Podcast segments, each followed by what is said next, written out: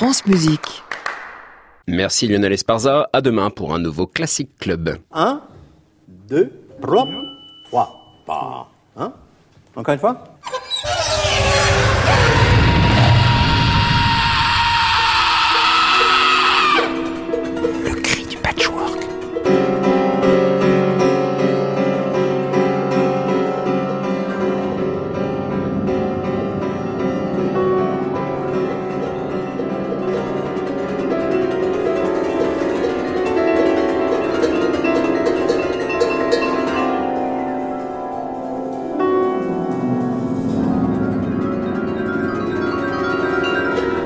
Chers écoutants, bienvenue dans le Cri du Patchwork, une émission qui fait plop.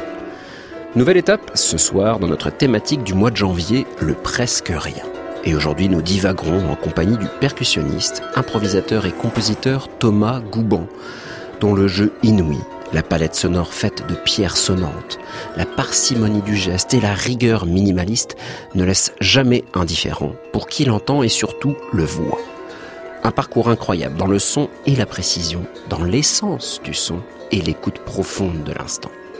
Bien entendu, on retrouve en fin d'émission les portraits sonores d'Antoine Berland, des bijoux de son de Jean. L'occasion de vous dire aussi que vous pourrez retrouver la cabine des portraits sonores d'Antoine du 4 au 17 février prochain à l'occasion du festival Présence. Elle sera installée devant l'auditorium de la Maison de la Radio et attendra vos voix et vos sons pour vous tirer le portrait en temps réel. C'est cadeau. Et comme chaque mardi, un son qui pollue.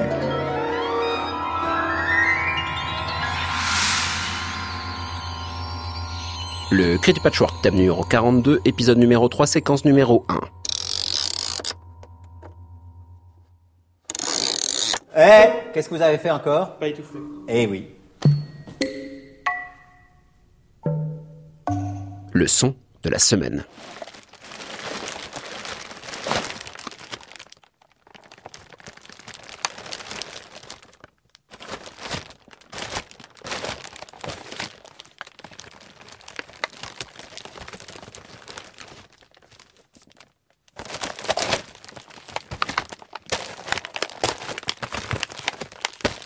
Sac en plastique. Un objet que nous manipulons, malheureusement pour la planète, un peu tous les jours. Bien qu'il soit à l'origine d'un désastre écologique, donnons-lui aujourd'hui le statut d'un incomparable objet sonore. On en trouve d'ailleurs un peu partout, avec ses crrr et ses ch. Mais prenons tout de suite une œuvre qui n'est pensée que pour sac plastique. Scherzo numéro 1 Polyphonie de Rei Sasaki. Une sorte de performance digne de Fluxus réalisée à partir de parapluies en sac plastique. Et ici, ça chuinte, ça crisse, ça crépite.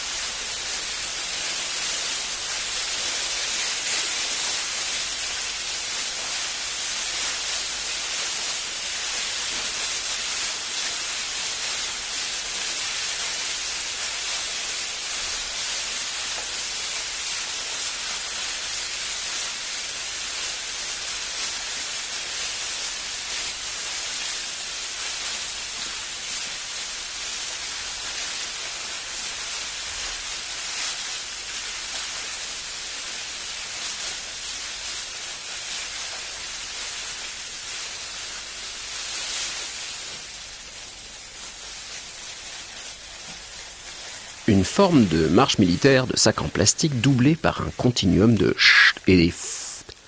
C'est ce que retiennent d'ailleurs les artistes sonores adeptes du sac plastique sous forme d'installation. Sa capacité à transposer le sac et le ressac, sans jeu de mots, de la mer. Niels Völkler nous donne ainsi à voir et à entendre des installations de sacs plastiques dotés de ventilateurs leur permettant de gonfler indépendamment pour créer des vagues sonores et visuelles totalement dingues. Une pratique de la multiplication gigantesque d'objets du quotidien à mettre en parallèle avec celle de Zimoun, artiste suisse, qui nous hypnotise avec ses installations de carton, bouts de bois et sacs plastiques comme dans cette œuvre de 2010, constituée de 30 000 sacs plastiques accrochés au mur d'une salle d'exposition et de 16 ventilateurs. La mer, vous dis-je.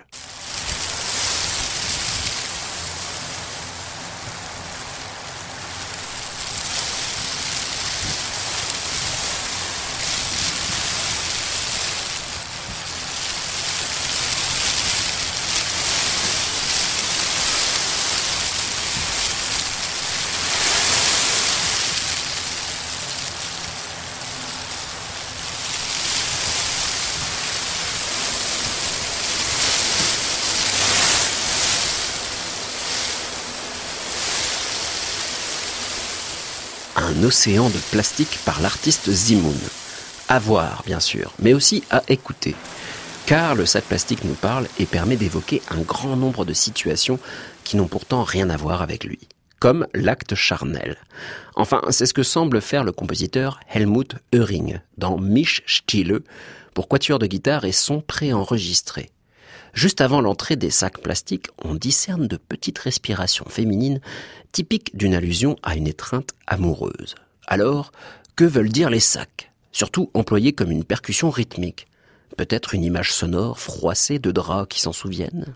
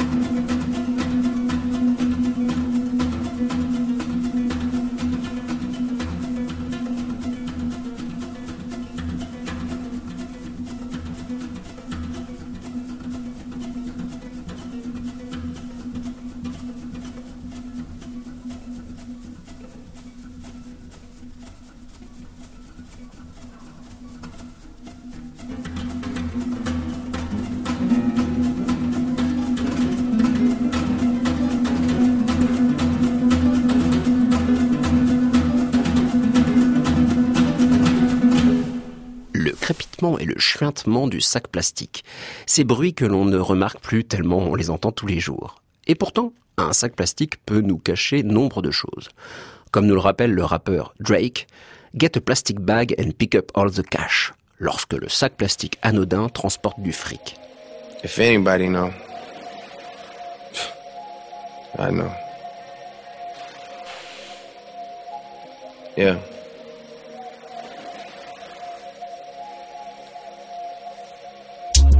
Get a plastic bag. Go ahead and pick up all the cash. Go ahead and pick up all the cash. You danced all night, girl, you deserve it. Get a plastic bag. Go ahead and pick up all the cash. Go ahead and pick up all the cash. You danced all night, girl, you deserve it. Oh yeah, Magic City on a Monday. Esco treat that shit like church on Sunday. Niggas look at us like maybe one day, maybe one day, maybe one day. But for now, nigga got the ones with me. I be in the club with the bands like I got the keyboard and the drums with me. Maybe one day, maybe one day, you will understand how I get it though. Man, it's everything I ever said it is. Mixing liquor cups with the sedatives. I roll up with the bands on me. This a good night to dance on me. This a good night to dance on me me. This a good night to dance on me. Yeah. Get a plastic bag. Go ahead and pick up all the cash. Go ahead and pick up all the cash. You danced all night, girl, you deserve it. Get a plastic bag. Go ahead and pick up all the cash. Go ahead and pick up all the cash. You danced all night, girl, you deserve it. Sont des sons de sac plastique que l'on entend au tout début de ce plastic bag de Drake? Et puis ce crépitement constant, cela pourrait tout à fait être un sample de sac plastique compressé tout près d'un micro. En tout cas, on remarquera que la qualité du plastique modifie considérablement les capacités sonores du sac. Il sera ainsi plus ou moins apte à réaliser des crépitements, des chuintements ou devenir par exemple un super bâton de pluie totalement cheap comme dans From the Other Side du groupe Frequency, où l'improvisation tout en son discret crée une ambiance humide.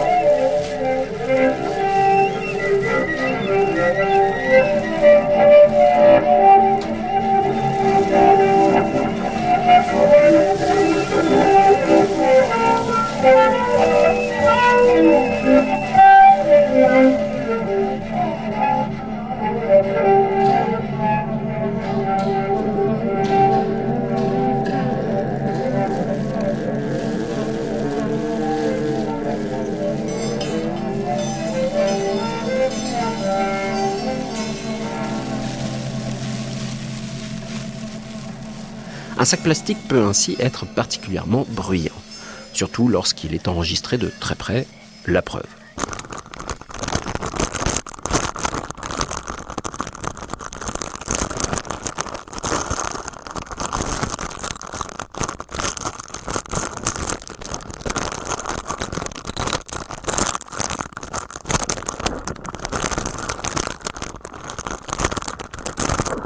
le côté noise du sac plastique, ou comment faire d'un bout de pétrole modifié un instrument à part entière avec lequel on pourrait par exemple improviser. Comme la harpiste Zina Parkins, ici en duo avec le batteur Bobby Previtt dans un moment très plastique.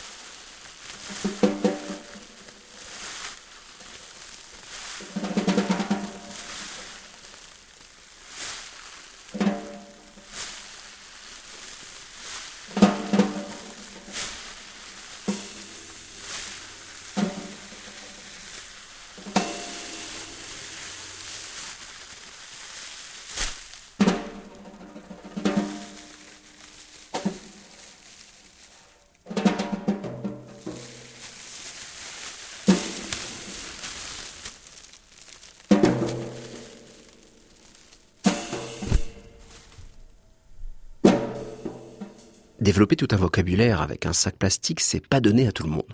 En tout cas, tout le monde ne va pas chercher à développer une palette de timbres et de gestes sur un simple sac plastique. Le percussionniste Norbert Lucarin s'est attaché à faire du sac plastique une sorte de leitmotiv de son disque en trio sorti en 2003 intitulé Nuit logique. Plusieurs pièces commencent dans le bruissement d'un sac plastique qui se transforme délicatement en percussion, par l'ajout de gestes brefs, de petites frappes sur la matière bruiteuse. Et ça fonctionne.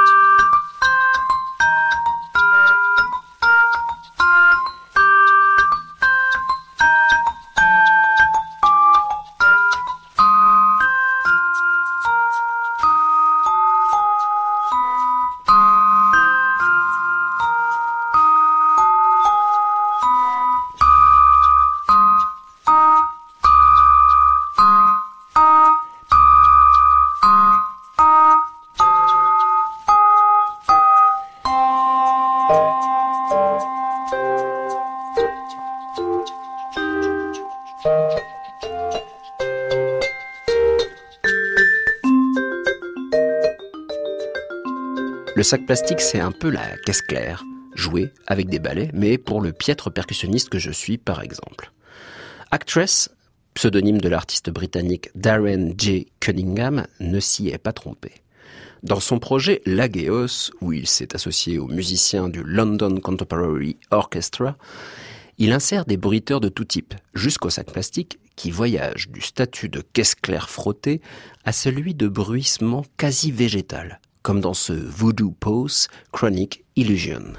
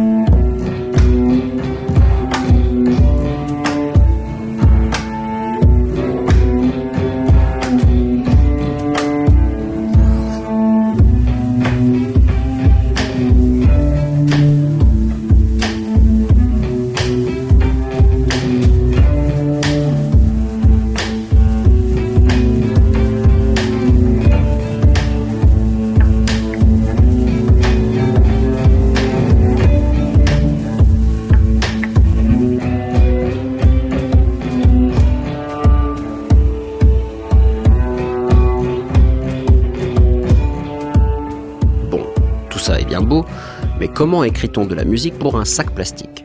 Quelle graphie choisir sur la partition? Et pour quel résultat sonore? Le compositeur Karl Negelen propose ainsi des trucs dans sa partition pour un percussionniste intitulé Comme un seul homme, créé en 2014. Par exemple, il demande un son plutôt grave obtenu en frappant la main contre le torse avec le sac entre les deux, ou encore un son plutôt aigu en frappant le sac entre les mains. Et puis des sons obtenus en lâchant puis rattrapant très vite les sacs avec la main. Et pour finir, le froissement bruyant du sac entre les mains près d'un micro, qu'il représente par une petite spirale toute allusive. La partition, tout en jeu de bouche et de son, nous égrène par ailleurs ces quelques mots.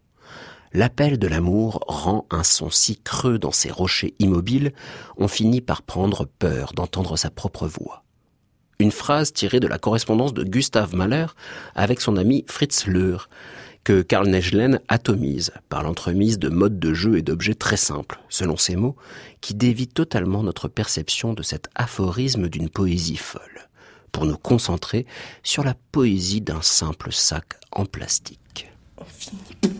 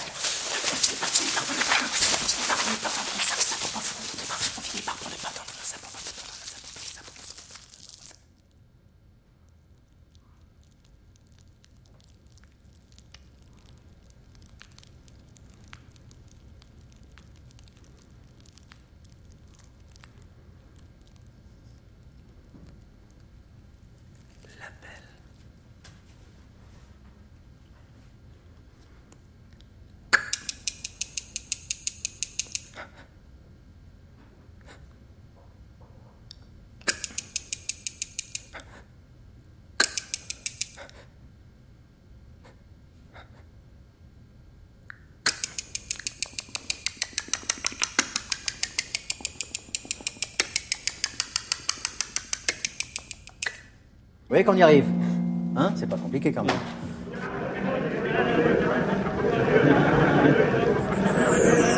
France Musique. Le cri du patchwork, Clément Lebrun. Thomas Goubon, bonsoir. Bonsoir. Vous êtes percussionniste et improvisateur et je vous ai découvert plusieurs fois sur scène dans différents contextes, en solo, en trio, avec Carl Negelen, un compositeur qu'on a invité ici il y a quelques années. Et à chaque fois, j'ai eu cette euh, remarque en vous écoutant. J'ai l'impression que vous travaillez avec des espaces tout le temps dans votre pratique, des espaces de son, de silence, dans lesquels vous posez des sons. Est-ce qu'on peut dire que vous travaillez avec des espaces, Thomas Gouban? Effectivement, oui. Je peux imaginer que le disons, l'espace est une composante de, l'improvisation, enfin du jeu, en fait. C'est quelque chose qui rentre en résonance avec mon jeu, qui m'influence. C'est autant une influence qu'un musicien qui est là, en fait, pour moi. C'est comme un être, et il est palpable, vraiment, cet espace? Alors, il y a l'espace qui est l'espace où on joue, qui est l'espace acoustique, en fait, qui a déjà une influence, et qui a aussi une influence sur l'espace intérieur. C'est une espèce de discussion comme ça, j'ai l'impression, euh, parce que je remarque qu'une musique euh, peut, dans un espace ou dans un autre, être ressentie euh, complètement différemment et emmenée dans des espaces intérieurs complètement différents en fait. Après, il y a l'espacement aussi. ça fait partie aussi de ça, c'est de créer des espaces de. Alors, c'est pas de silence parce que le silence, bon, c'est une grande question. Mais en tout cas, des, espaces, euh, des ponts. Un ami m'avait fait remarquer comme ça qu'il y avait entre chaque son de pierre, par exemple, euh, dans ce que je joue, des ponts, en fait. Mmh. Donc un, pont qui mène quelque part. c'est vrai que tant que la musique n'est pas finie, euh, il y a des ponts. j'ai l'impression. Ah, vous dites pierre, parce que c'est devenu un peu votre instrument de prédilection actuellement, la pierre sonnante, pierre chantante, toute une installation sur des pots posés devant vous, euh, à l'horizontale, sur des cymbales. Votre instrument de, au départ, qui est la percussion, devient un résonateur de ces pierres. Et vous parlez de pont entre des impacts, c'est-à-dire qu'on entend des impacts, on va l'entendre dès le premier extrait d'ailleurs. Pour vous, à chaque fois que vous créez un son dans un espace, dans ces espaces de jeu, vous pensez déjà au suivant, ou bien c'est justement le temps que ce son a mis à émerger, à devenir, que le son suivant va arriver? Alors oui, j'ai l'impression que je le vis. Je sais jamais où ça va vraiment aller en fait. Voilà. Et c'est vrai que un son mène à un autre avec plus ou moins d'espace. Alors pour les pierres c'est particulier parce qu'une pierre a comme un, rythme interne en fait. Hmm. Des fois je, je ressens le besoin de bien écouter celle-ci, de la laisser résonner pour aller vers autre chose, mais l'autre me ramène aussi vers l'autre et, ça commence à rentrer en discussion comme ça. Mhm. Donc je vis ce moment-là. Mais après, il y a, aussi euh, forcément euh, un instinct euh, plus ou moins inconscient qui mène vers la fin en fait. Mhm. une forme d'agogique quelque part. Oui. C'est une manière de conduire un discours qui est induit dans les sons que vous créez. Oui, c'est assez biologique. J'ai l'impression que avant même de, jouer, de faire un concert, mhm. qui, est un moment particulier, on se donne un temps. Voilà. Et ça, c'est très important. Parce que généralement, on le respecte à peu près. Alors on peut dire 10 minutes, 12 euh, minutes, 40 euh, minutes, ou une heure, ou trois heures. Ça, peu importe. Mais c'est important d'avoir posé cette graine à l'intérieur pour que ça aille vers là, en fait. Et on laisse se dérouler comme ça. Après, vous disiez la pierre. C'est vrai que je suis tombé sur la pierre. D'ailleurs, dans une, bon, c'est des histoires euh, dans une rivière. J'ai récolté des pierres. Ou ça, c'est un peu le début. La pierre, c'est une chose. Voilà. Hmm. Il y a d'autres choses. Mais à, chaque fois, c'est vrai que la pierre est puissante. C'est un matériau puissant qui contient beaucoup de choses, toute une histoire très ancienne, et ça met en appétit en fait. Donc c'est vrai que c'est un instrument que j'utilise beaucoup, mais je, voilà, je, je, tente euh, d'utiliser tout ce que je, je peux trouver aussi. Ouais. on va rester dans les dans les éléments. Nous étions avec la pierre avec vous. On va rester dans les éléments avec As the Wind, un morceau que vous avez euh, improvisé avec Evan Parker au saxophone et euh, Marc Nocif aux percussions, plutôt métallophone lui de son côté. Et euh, vous me disiez euh, en micro que c'était la première fois que vous vous rencontriez. Et là, on va écouter vos, les premières notes que vous avez enregistrées dans la St. Peter's Church à Whitstable en Angleterre, qui est l'endroit d'enregistrement d'Evan Parker. Donc vous n'aviez jamais joué tous les trois ensemble avant ces premiers sons? Non. On avait joué dans un grand ensemble. C'est là qu'on s'est rencontré avec avec Marc en fait. Hmm. Et Evan, nous on se connaissait depuis un moment. Et Marc et Evan euh, ont fait beaucoup de choses. Et Marc a, eu cette vision de, devoir nous réunir tous les trois. Il l'a réalisé. Hmm. Et euh, il a entendu une musique. Voilà. Hmm. Il a entendu un rythme en fait. Il a entendu un, un, pouls, j'ai l'impression. Parce que ça part vraiment de rien là du coup. Ça, part du, du, souffle, du souffle d'Evan. J'ai eu la sensation, je me souviens en enregistrant, qu'on partait vraiment de très très loin. D'aliente, comme dirait une partition, de rien. Quoi. Oui, c'est ça, quelque chose qui a pas trop d'âge, quoi. Et, on découvrait euh, cette musique, en fait. Dans, dans un espace assez particulier, parce que c'est une église, qui est accueillant pour le son, et qui vibre bien d'ailleurs.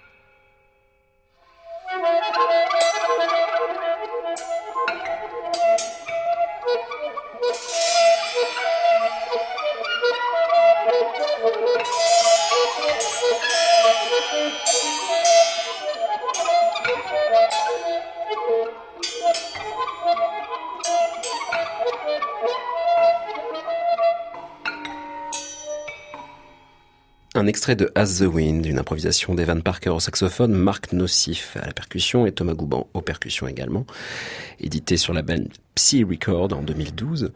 Et ici, Thomas, euh, je me suis posé la question de... Parce que c'est vrai que vous disiez, on venait de rien au départ, quasiment rien, sur ce souffle tenu par Evan Parker, et puis on entend j'ai l'impression d'entendre des événements. Est-ce que c'est une musique à événements? C'est-à-dire qu'on aurait un déroulé du presque rien et tout d'un coup des événements sonores assez resserrés dans lesquels vous vous retrouvez, qui est une sorte de mise en attente du public et de l'auditeur Possiblement. J'ai l'impression de, oui, de quelque chose qui, est assez euh, horloger, qui marche en fait. Il y a plusieurs marches, plusieurs tempos. Et on se retrouve effectivement à des, il y a des conjonctions quoi, qui sont dues au hasard ou à, ou à la temporalité qui fait qu'on arrive là en même temps. Voilà, c'est pas forcément du hasard, mais ça fait partie de l'écoute. Là, en l'occurrence, il n'y a aucune indication au départ. C'est-à-dire, vous dites pas, on va partir sur ce presque rien et arriver à des endroits où on se retrouve. Vous commencez et puis c'est parti? Ah oui, là, il n'y a absolument aucune indication, bien sûr. ça serait même étonnant de la part d'Evan. Oui. Je dis ça tout en sachant que c'était pas possible. Mais... Evan peut donner des indications euh, de temps en temps qui sont de l'ordre de l'atmosphère. Je me souviens que quand on enregistrait un solo euh, que j'ai fait, il était là pour écouter, il disait euh, et cette musique euh, avec beaucoup d'espace. voilà, c'est vraiment très très global, mais, mais, comme un air de quelque chose, comme un parfum en fait. Mm. Ça met dans une condition qui est une forme de composition si on veut, mm. parce que ça, ça met dans, dans, un état en fait. Ça, mm. ça, déroule une musique, même une toute petite indication. Est-ce qu'on peut dire aussi que vous développez des espaces d'écoute? Parce que je me dis que, euh, comme je disais, une mise en attente du public, c'est-à-dire que moi, euh, qui connais pas mal la musique improvisée, enfin euh, beaucoup moins que qu'Anne Montaron, parce que je sais qu'il y a une super, d'ailleurs, un, live qui existe toujours sur Internet où on vous voit jouer en solo dans l'émission d'Anne Montaron à l'improviste, qui date de 2013, mais la vidéo est toujours disponible. Dans ces musiques improvisées, il y a quand même créé du désir chez l'auditeur. On est en attente, une mise en attente, comme si on était en suspens à chaque fois. Est-ce que pour vous, il y avait quand même cette idée de, de jouer avec l'attente du public quand vous créez ces impacts? On entend vos pierres qui sont posées, qui sont tapées, et puis on, on parlait de ça, qu'est-ce qui va arriver après Est-ce que vous jouez justement se dire, en fait, il ne pourrait n'y avoir rien derrière ça, et de jouer avec cette attente du public? Alors, j'en suis jamais arrivé à me dire euh, qu'il ne pourrait rien se passer ensuite, mhm. mais c'est c'est à tenter. mais euh, il y a une forme de don, ça c'est sûr, mhm. et une forme de, de jeu avec euh, avec le temps. Donc il y a plein de façons de jouer, de jongler même avec, avec le temps, avec l'instant. On peut vraiment ralentir le temps. On, peut s'amuser à créer de la surprise, à créer du ralentissement ou de l'accélération, justement, quelque chose de très foisonnant. Ça, ça dépend du geste qu'on emprunte et puis ce qui se passe. Euh, ça dépend beaucoup du geste, en fait, hmm. qu'on choisit. Vous avez d'ailleurs une gestuelle propre à vos instruments, par exemple les pierres. Quand on voit jouer, vous avez vraiment une, une manière, pas de chorégraphier, peut-être de manière réfléchie, mais en tout cas d'arriver à l'impact. C'est-à-dire qu'il n'y a pas que l'impact, il y a tout le moment qui nous fait arriver à l'impact. Alors ça c'est particulier, c'est ce que, ce que j'ai appris avec la pierre. Parce que le jeu à la baguette n'amène pas à ça. Parce que la pierre oblige à aller chercher un endroit sur la pierre qui est ouvert en fait Voilà, on tape pas n'importe où. Et c'est assez instinctif, on, on le sent, quoi. Et du coup, pour aller d'un impact à l'autre, j'utilise le, la trajectoire, ce qui se passe dans, dans l'air, en fait. Tout en ayant remarqué que si on va dans ce sens, on peut faire justement des, des excès. Donc en essayant de, de toujours rester dans, dans l'économie du geste, en fait, donc juste ce qu'il faut. Euh, On n'y arrive pas tout le temps, parce qu'on est emporté dans des choses. Mais c'est vrai que le, et ça je le dis souvent aux enfants, si je fais un atelier, de dessiner quelque chose dans l'air, et puis ensuite de faire le son, et de recommencer comme ça. Et ça peut même être régulier. Et ça fait vivre le son aussi. Ça, ça, ça fait... euh, Parce que le silence peut être effrayant en fait. Il est très de devoir angoissant. ouais. attendre. Ouais, complètement. Et d'ailleurs, ce geste-là qui amène à l'impact, est-ce que pour vous, c'est une, il est déjà compris dans le son? Est-ce qu'il, parce que vous disiez qu'il fait va faire vivre le son, mais euh, comme on parle souvent de ce silence qui précéderait le, le son, qui est déjà finalement le son lui-même, est-ce que vous le considérez déjà comme du son? Dans ce geste Personnellement, je le considère pas comme du son. Hmm. Euh, je le considère comme un trajet vers le son qui vient de quelque part. Mais ce moment-là est, euh, est complètement en suspens. Voilà. Après, il se passe beaucoup de choses parce que Oui. dans ce moment-là, il y a beaucoup de résonance. Et il y a toute euh, la délectation du son d'avant, par exemple, ou quelque chose comme ça. Une, donc, euh, pour moi, le- le geste qui est plus ou moins long, il est accompagné d'un comptage, en fait. Vous comptez vraiment le temps à l'intérieur de ce geste? Ouais. Il y a beaucoup de choses comme ça, ouais. On utilise. euh, On crée une horloge, en Mhm. fait, et qui structure. euh, Et des fois qui permet d'aller beaucoup plus loin parce que émotionnellement, des fois on peut pas tenir un silence. On a envie de jouer, quoi, c'est ça. Il y a quelque chose qui. on, on est assez. euh, L'humain et. euh, Besoin de son. Il y a quelque chose comme ça. Hmm. Comme les enfants qui ont besoin de, toujours de, de dire plein de choses. et, et quand ils ont un instrument devant eux, de jouer beaucoup. Donc on a besoin de maîtriser ça. Ou alors quand on joue beaucoup, ben vraiment de. Ça veut pas dire jouer beaucoup, ça veut dire euh, créer de la densité, quoi. Hmm. Euh, Mais de manière volontaire, c'est-à-dire ne pas se laisser emporter par son émotion, justement. voilà. Mm. Ouais. Ça me paraît assez important euh, Mm. pour euh, mener la, la musique encore plus loin. Dans quelque chose qui, qui creuse quelque chose, quoi. Ouais. Et vous creusez du temps, on peut le dire, Thomas Gouban, avec ces formes, on pourrait dire des formes de contraintes que vous donnez justement dans ce jeu. Parce que la musique à contrainte existe, c'est-à-dire la musique expérimentale. On va avoir les contraintes de John Cage qui va nous dire quand est-ce qu'il faut poser un son dans un temps donné, par exemple. Est-ce que vous, les prenez de la même manière que Cage ces contraintes que vous donnez? Oui et non. Je peux me donner une contrainte de départ, mais à l'intérieur de tout ça, je vais pas forcément m'en donner. Par contre, je vais rentrer dans une contrainte de, parfois de chiffres, c'est-à-dire de, de comptage, une mise en proportion, comme ça, qui va créer une architecture un peu, on va pas forcément l'entendre, mais euh, on va peut-être la ressentir. Et ça, Euh, ça donne des partitions. Alors, euh, on va y revenir justement sur ces partitions parce que c'est c'est mis en proportion, c'est mis en chiffres. Vous a donné l'occasion d'écrire des partitions graphiques que j'invite euh, chaque euh, écoutant à aller voir sur le site astropie.com, qui est vraiment un site incroyable de labels et de, de collectifs d'artistes qui se retrouvent sur ce site-là. Et on voit vos partitions, dont certaines qui auraient pu être à la base de ce disque. Qui, euh, alors, je vais pas dire innommable parce que c'est pas beau comme mot, mais innommable, c'est-à-dire il a un nom, mais on peut pas le dire. Indicible dans ce cas-là, c'est 1 supérieur à 0, un disque que vous avez fait avec Benoît Delbecq et Nelson Veras pour le label Astropie, dans lequel vous êtes parti justement de ces partitions-là. On va écouter d'abord un extrait de Lumière fossile, donc avec Benoît Delbecq et Nelson Veras, Thomas Gouban.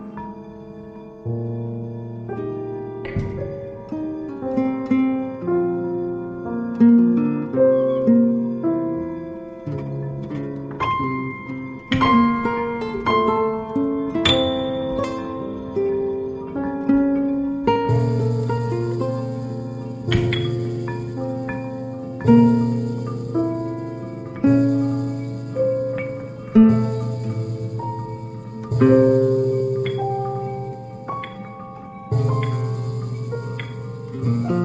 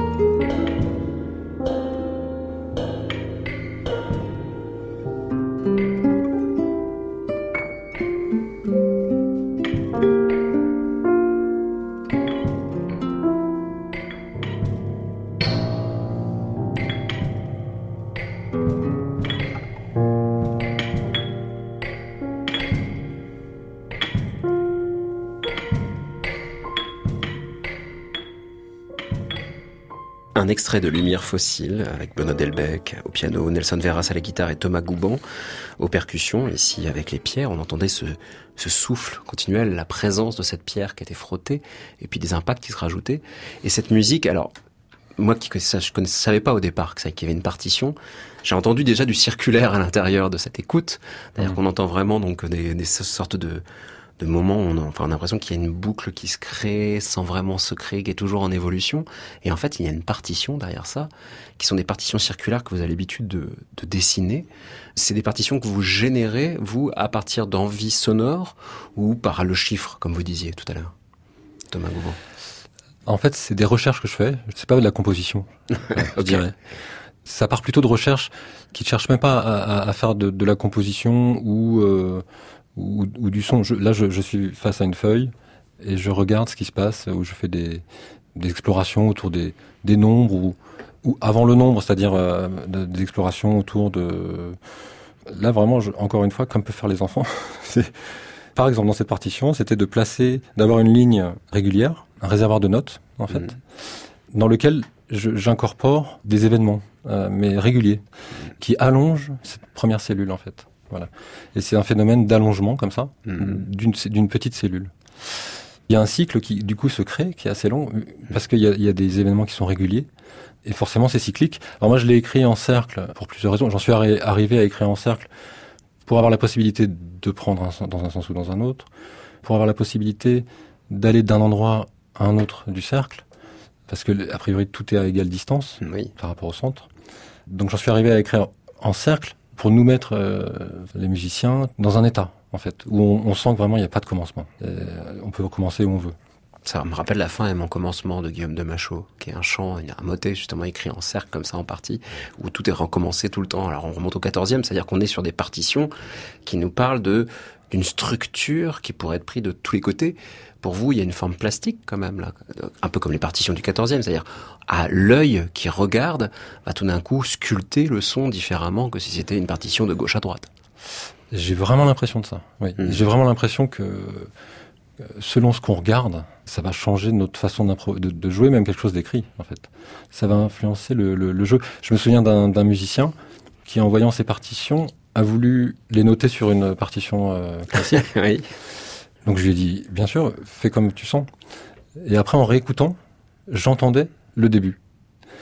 D'accord, du cycle quoi, c'est ça. J'entendais les débuts. Ouais. J'entendais qu'il était sur cette partition. Hmm. Donc ça me confirmait qu'effectivement, le, visuel a aussi une influence sur le son. Sur les choix, alors ça, ça me parle par rapport à la musique expérimentale, c'est-à-dire d'avoir une partition graphique face à soi, ça demande à faire des choix réellement, c'est-à-dire quand est-ce que je commence, à quel moment je me mets, et là quand on écoute justement l'un des résultats possibles de votre partition, Thomas Gouban, avec Benoît Delbecq et Nelson Veras, on a l'impression vraiment que c'est un relais constant entre chacun de vous. Est-ce que ça a été des choix faits entre vous à vous dire, faut qu'on soit toujours présent? Non, pas du tout. C'est un peu comme ce que je disais avec, euh, dans- avec Evan Parker. On ne parle pas. On joue la partition et on la découvre comme ça. La partition, elle a beaucoup d'informations. On peut aller puiser euh, l'information qu'on souhaite. Benoît et, et Nelson ont tourné autour dans un rythme très lent. Ça peut se jouer très rapidement. On peut aussi créer des silences euh, à l'intérieur. euh, on peut ne lire qu'une ligne et ça va créer d'autres rythmes. Donc voilà, il y a, une infinité de, lectures possibles. Ça m'intéresse assez d'improviser comme ça. Voilà. Donc c'est- une manière d'improviser sur une trame, mais, pas à la manière du jazz, d'une trame euh, harmonique. c'est encore différent, mais ça s'en rapproche. Donc c'est peut-être très proche de justement des, musiques du 14e et 15e. Ah ouais, je pense. ouais. On va écouter pour cela un, un solo, euh, Thomas Gouban, un solo qui n'est pas encore édité, qui sera prochainement édité euh, par le label Astropie. On va écouter encore. L'album s'appelle Un peu plus loin, et c'est un, un solo que vous avez réalisé euh, dans l'abbaye de Montbuisson, euh, au milieu d'une installation de rocher. Ça s'est passé comment? Alors en fait, c'est sur l'invitation de Stéphane Tidet, qui est un, un plasticien qui crée des choses assez monumentales et puis très sensible. Il est très très inventif. Donc là, il avait créé à à Maubuisson une installation avec des roches qui sont euh, posées sur un sol d'argile, qui ont créé une trace. Elles ont toute la direction du nord. Je sais plus combien il y en a, mais il me semble qu'il y en a sept. Donc elles passent comme ça euh, au milieu des pylônes et on circule autour. Donc euh, Stéphane m'a invité à jouer euh, dans cette installation. Donc j'ai joué en public là-bas, mais j'y suis retourné sans public, en voyant ce qui pouvait se passer, euh, sans trop savoir. J'ai beaucoup enregistré dans l'espace, en tournant autour, et en regardant les pierres et les pylônes comme une partition. Et j'ai fini par jouer un- une pièce euh, donc sur, sur, sur mon instrument euh, posé d'une dizaine de minutes, avec en mémoire ce que j'avais vécu dans cette expérience de tourner autour, sans instrument, juste avec euh, une pierre, écouter l'espace. Et cette improvisation, si improvisation il y a, est vraiment issue de ça. Ça m'a mis dans une condition où je me souviens très bien, ressentir le petit geste et le. J'avais pas besoin de forcer, en fait. Il fallait juste poser les impacts sans forcer.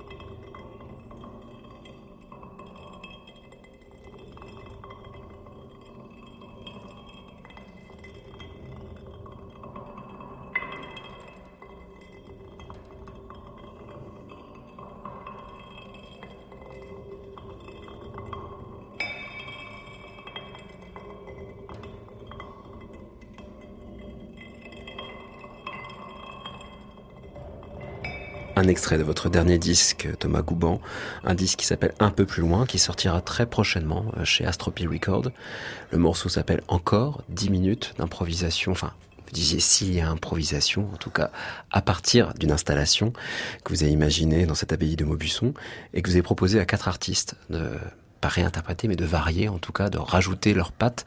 Et ce sera disponible sur ce disque, donc chez Astropy Record. Tout ça est sur le site internet astropy.com. On peut trouver aussi euh, toutes autres actualités, Thomas Gouban, en particulier un concert à la Dynamo de Banlieue Bleue, le 15 février prochain, avec Olivier Lété et Émeric Avis.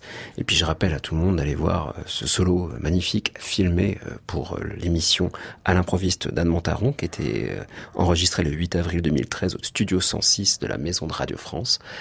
En tout cas, un endroit où on voit votre geste. C'est toujours mieux de le voir en live, donc je vous invite à voir Thomas Gouban en live très prochainement. Merci beaucoup Thomas d'avoir accepté l'invitation pour parler de ce presque rien et pourtant avec beaucoup de choses à l'intérieur. Et à très bientôt. Au revoir. Au revoir. Et bonsoir Antoine Berland. Portrait sonore. Antoine Berland. Euh, faites un son aigu. Que pensez-vous de la musique? Musique, c'est ma vie. Bonjour Dites bonjour. Bonjour. Portrait sonore numéro 64.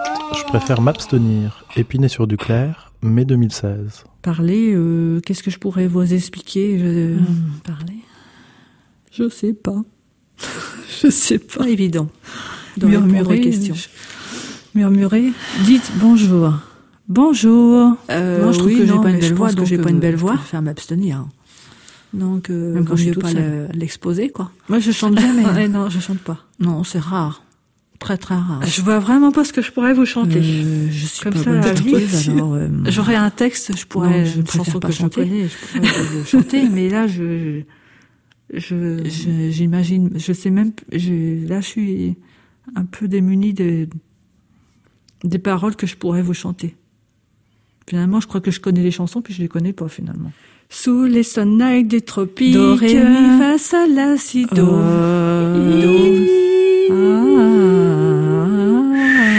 Oh.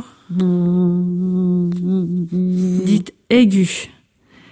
Aigu. Faites petit, un son alors, euh, grave. J'étais content, mais c'était, C'était que, je sais c'était pas, vraiment. son grave. Je sais pas. Fin de notre troisième épisode du Cri du Patchwork sur le presque rien. Le Cri du Patchwork, c'est Perrine Magui aux commandes et à la réalisation, Valentin Carpentier à la préparation et à la recherche de son. Et aujourd'hui à la technique, Bernard Laniel. La semaine prochaine, on termine notre thématique du presque rien en compagnie de Lucie Prodhomme, compositrice qui a entrepris un cycle de musique électroacoustique intitulé Leçon de silence, édité au disque par le label Motus en août dernier. Un périple dans l'inaudible qui nous dit beaucoup de choses, dans ce que nous ne percevons pas au premier abord.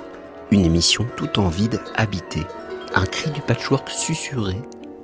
D'ici là, restez connectés sur francemusique.fr à la page du cri du patchwork pour écouter l'émission ainsi que les précédentes et également pour podcaster les portraits sonores d'Antoine Berland avant de vous en faire tirer un par sa cabine de portraits sonores installée à la maison de la radio entre le 4 et le 17 février prochain.